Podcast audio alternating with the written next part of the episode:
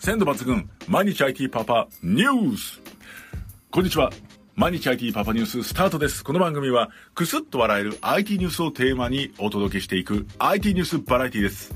お相手は、普段は外資系 IT 企業の営業マン、パパ丸山です。そして小学生の娘二人、ボイミとシーコもパーソナリティとして活躍中です。なんと今、アプリのトップページ、相手に伝わる話し方で、小学6年生長女のボイミが、子供ながらに子供目線の相手に伝わる話し方喋ってますので、ぜひチェックよろしくお願いします。さあ本日はですね、まあ、めちゃめちゃ怒ってるんです。あ、何かっていうと、金融庁が、みずほ銀行にめっちゃ怒ってるんです。めっちゃ怒ってる。何怒ってるのか一緒に見ていきましょう。それでは参りましょう。金融庁めっちゃ怒ってるってよ。お、ローンチします。金融庁みずほにめっちゃ怒ってる。金融庁が11月26日、みずほ銀行が2月から9月にかけて、8回の障害を起こしたということに対して、業務改善命令を出しました。いや、これが結構怒ってるんです。むっちゃ怒ってるんです。今まで見たことないぐらい怒ってるので、ちょっとこちらをね、ご紹介していきたいと思います。そう。で、もうね、これネットでもかなり話題になってるぐらい怒っているんですが、まあ、4つ、主にね、めちゃめちゃ怒ってるって4つ。まず1つ目、ドゥドゥン。システムに関するリスクと専門性の軽視。システム甘く見ただろってことですね。で、2つ目、ドゥドゥン。IT 現場の実態軽視。まあ、現場ですよ。SE さんとか簡単に切ったんじゃないみたいなことですね。で、3つ目、ドゥドゥン。顧客への影響に対する感度の欠如と営業現場の実態軽視。ああいう障害起こったらどういうこと起きるか分かってたよねっていうことですね。で、4つ目、これがすごい。ドゥドゥン。言うべきことを言わず、言われたことしかしない姿勢。これがね、もう、もう4つ目がすごすぎてね、1、2、3ってね、なんかあの、お役所がね、怒ってるんだなって感じするじゃないですか。4つ目の言うべきことを言わず、言われたことしかしない。だから新入社員に怒られてるかみたいなね。最近の日本のサラリーマン怒ってるかのような、ね、感じじゃないですか、もう。いや、これはね、めちゃめちゃ怒ってるなということがね、もうひしひしと伝わってきます。まあ、この業務改善命令出ましたので、業務改善計画の実施状況っていうのを、2022年3月以降に3ヶ月ごとに報告しなさいと言ってます。3ヶ月ごとに報告しなきゃいけない。このお役所クラス、しかもトップ、トップクラスで報告しなきゃいけない。かなり大変なことだと思います。まあこれ、でも心配なのが、この現場を軽視してるとかね、言ってるんですけど、これ結局、現場に落ちてくるわけなので、そのあたりがね、心配ですよね。3ヶ月に1回報告書作んなきゃいけないとか、まあこれからシステムどうしていかないといけないっていうのは結局まあ現場に落ちてくるわけなので、まあ社長とか経営陣はね、辞任しますけれども、これでさらに現場がね、疲弊しないといいですね。まあそんなむっちゃ怒ってるけど、金融庁もそんな怒る権利あるの？ってちょっと思っちゃいますけども、まあ、これ、このタッグでね、一体どうやって改善していくのかね、一緒に見守っていきましょう。私もみずほ銀行ユーザーですのでね、見守っていきたいと思います。今回のニュースのポイントはですね、みずほ銀行に対して金融庁が今まで見たことないぐらい怒ってると。いうことです。ここを押さえていただければ、周りの人に、むっちゃ怒ってるらしいよって、ドヤ顔で教えてあげてください。本番前緊張するな。そんな時に、この一杯。この一杯が、俺を覚醒させてくれる。コーヒー沼で、泥遊び。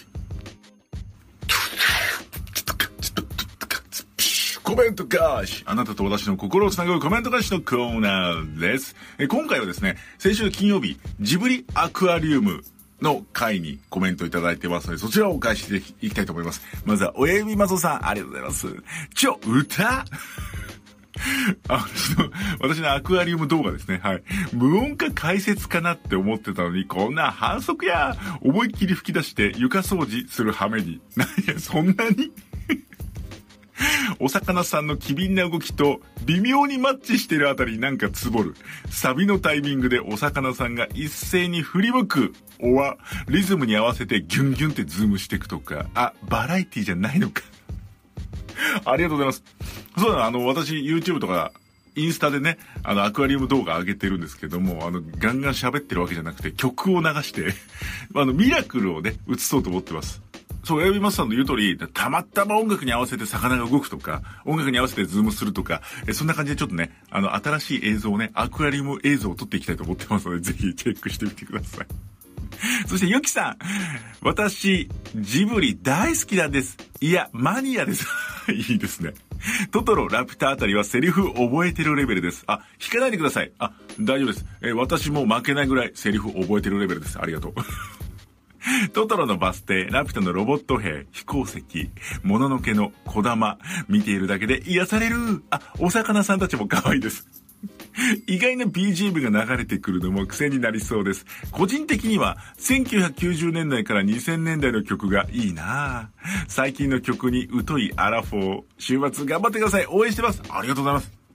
いや、これね、嬉しいなと思ったのが、そう曲の選曲。やっぱ夏メロですよね。そうしましょう。この1990年から2000年中心に私やっていきたいと思います。いや、嬉しいな。こっち方向性が見えてきましたね。ありがとうございます。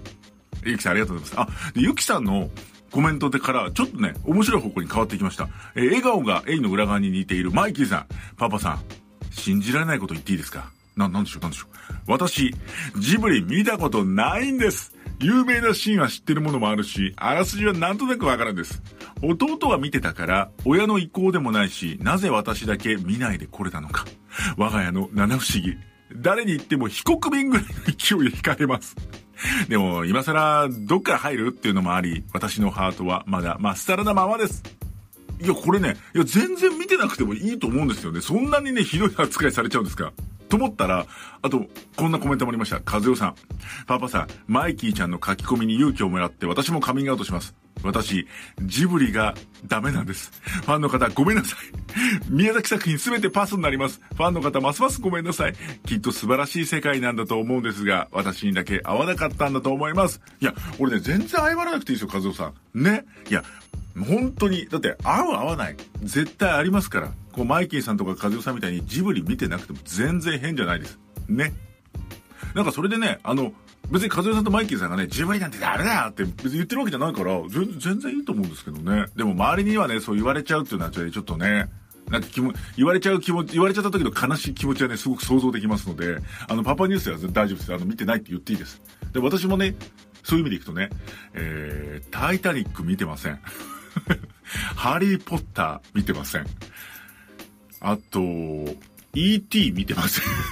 こんな感じかな。そう結構見てないんです。でいいいいと思います。合う合わないありますからね。あ、ディ、ディズニーそんな見てません。あ、ディズニー穴行きだけで初見てるの。とかね、あるんです。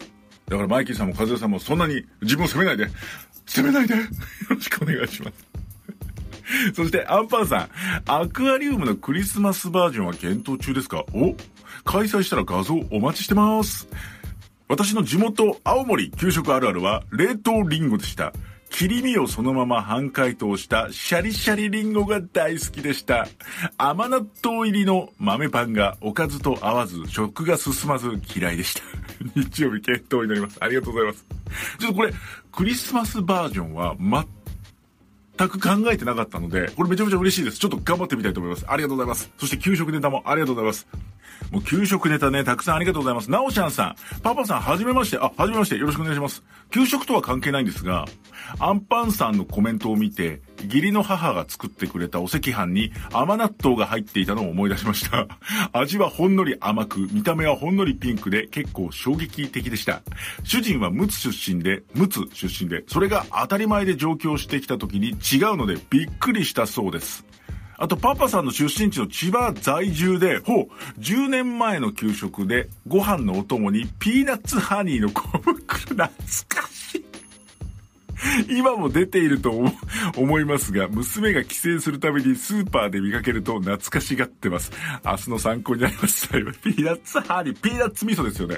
これね、千葉県民以外はね、なんか理解されないんですけど、まあ、あの、甘辛、甘いコーティングされたピーナッツ。あ、なんて言ったらいいんだろうな。いや、でも味噌味もするんですけど、あ、おかずでもあり、スイーツにもなるっていうね、あの、不思議な食べ物なんですよね。いや、懐かしいな。給食出てました、これ袋に入ってね。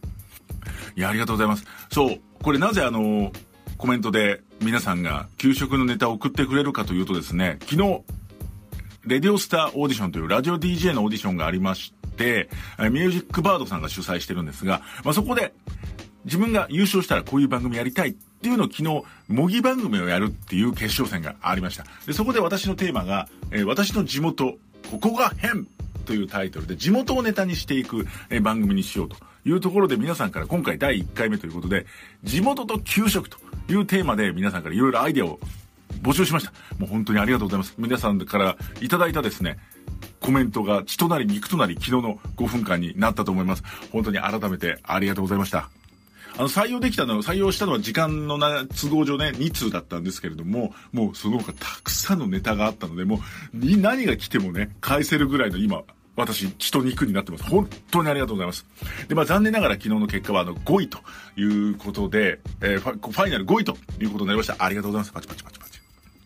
で、私のね、狙いはそこではなりません。まだ、まだ残ってるんです。というのも優勝した人には番組当然与えられますが、審査員特別賞1人、あとミュージックバード賞が最大3人、残りまだ4人番組をもらえるチャンスがあります。